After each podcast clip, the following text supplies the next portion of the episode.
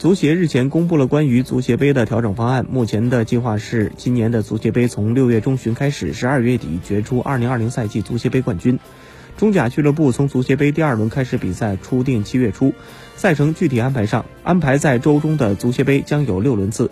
按照足协的方案，业余球队本赛季不再参加足协杯赛事，这可以减少足协杯轮次。经过调整之后，足协杯比赛由十轮十一回合减少为七轮八回合。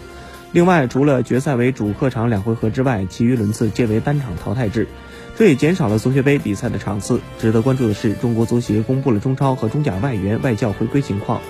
目前，中甲签约外援总共三十六人，百分之六十的中甲联赛签约外援在国内，十四人未归。